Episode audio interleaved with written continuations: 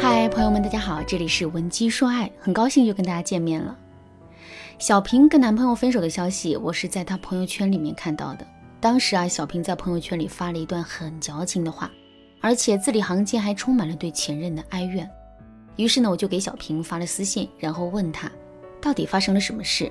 小平是这么跟我说的：“老师，我跟男朋友已经分手一个多月的时间了。”在这一个多月的时间里，我一直都在努力的挽回他，可是他对我的态度却一直不冷不热的，我们的感情也没有任何的进展。今天我实在是没能控制住自己的情绪，这才发了朋友圈来发泄的。听了小平的话之后，我就问他：“小平，你是怎么挽回这段感情的呢？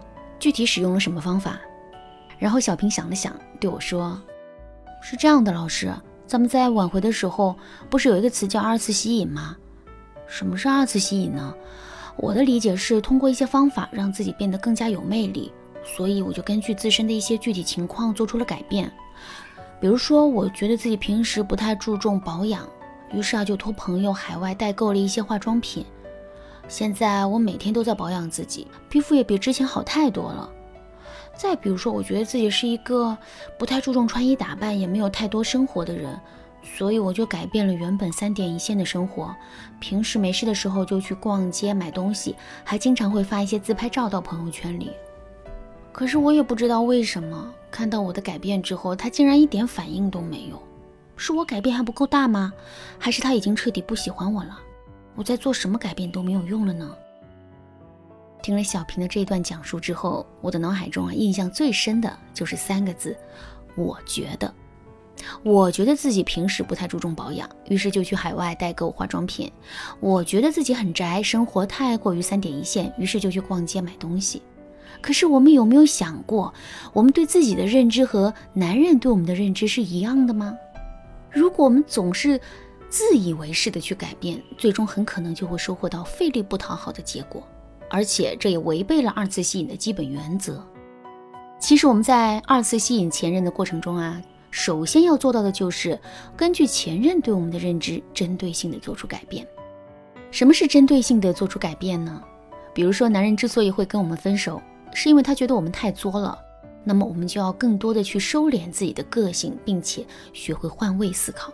再比如，男人之所以会跟我们分手，是因为他觉得我们太懒了，平时连家务都做不好，洗衣做饭更是拖拖拉拉的，这是男人无法接受的。那么，在挽回爱情的时候，我们就可以更多的去展示自己勤劳和贤惠的一面，以此来改变男人对我们的坏印象。当然啦，如果你现在还摸不清男人的心思，也不要着急，你可以添加微信文姬零六六，文姬的全拼零六六，来获取导师的针对性指导。好了，那下面我们来说一说为什么要针对性的做出改变呢？如果我们不针对性的在做改变，而是按照自己的主观想法，自以为是的在改变的话，那么前任就很容易会认为我们根本就没有认识到自身的错误，甚至都没有进行过深刻的反省。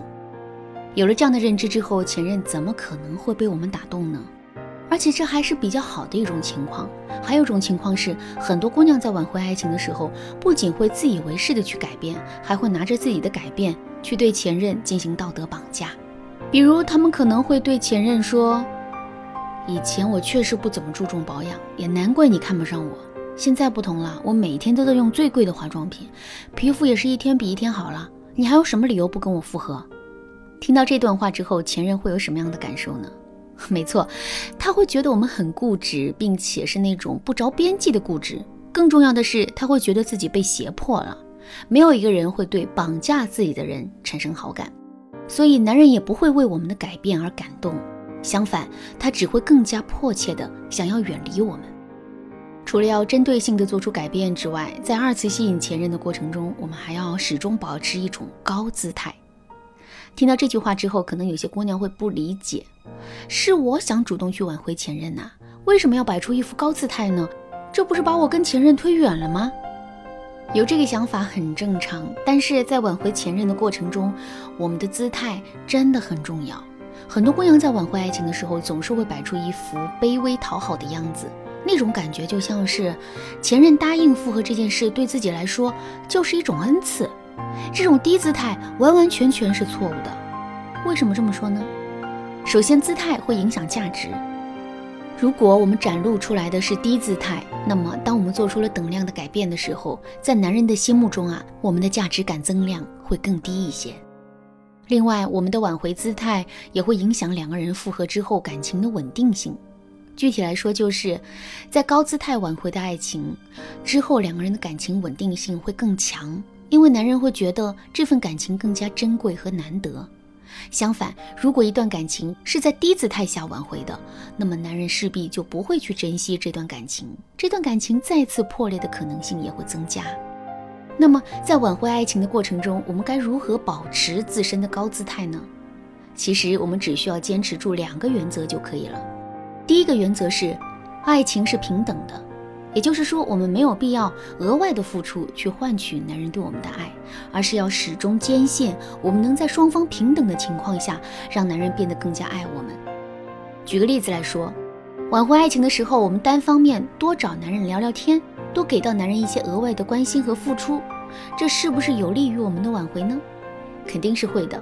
不过，如果男人一直在享受高姿态，一直在被动的接受我们的好，那么他也很容易会对我们的好习以为常。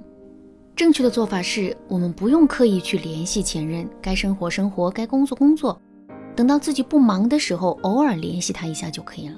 用这样的方式去跟前任沟通，我们就不会暴露出自身的需求感。如果在这种情况下，前任依然同意跟我们复合的话，那么这段感情就会变得非常的稳定。第二个原则是一定要有边界感。什么是边界呢？所谓的边界就是别人不可以触碰的东西。就比如说，我们每个人都有选择权，我们可以选择自己每天穿什么样的衣服，可以选择自己每个月进行什么样的消费。这种选择权就可以是我们的边界。在挽回爱情的过程中，我们也要明确这种边界。比如，前任说自己最不喜欢吃榴莲饼了，这个时候为了讨好前任。很多姑娘就会随声附和一句：“我也不喜欢吃榴莲饼。”可是我们为什么不可以喜欢吃榴莲饼呢？这是我们的权利啊，别人无权干涉。所以，即使是在挽回爱情的过程中，我们也要勇敢地阐明这一点，不要担心男人会生气。事实上，男人非但不会生气，还会以一种更加严肃认真的态度对待这段感情。当然啦，保持高姿态也并不意味着我们要跟男人去硬碰硬。在这个过程中，我们的情商很重要。如果你不知道该如何用高情商的方式来维持自己的高姿态的话，你可以添加微信文姬零六六，文姬的全拼零六六，来获取导师的针对性指导。好啦，那今天的内容就到这里了。文姬说爱，迷茫情场，你得力的军师。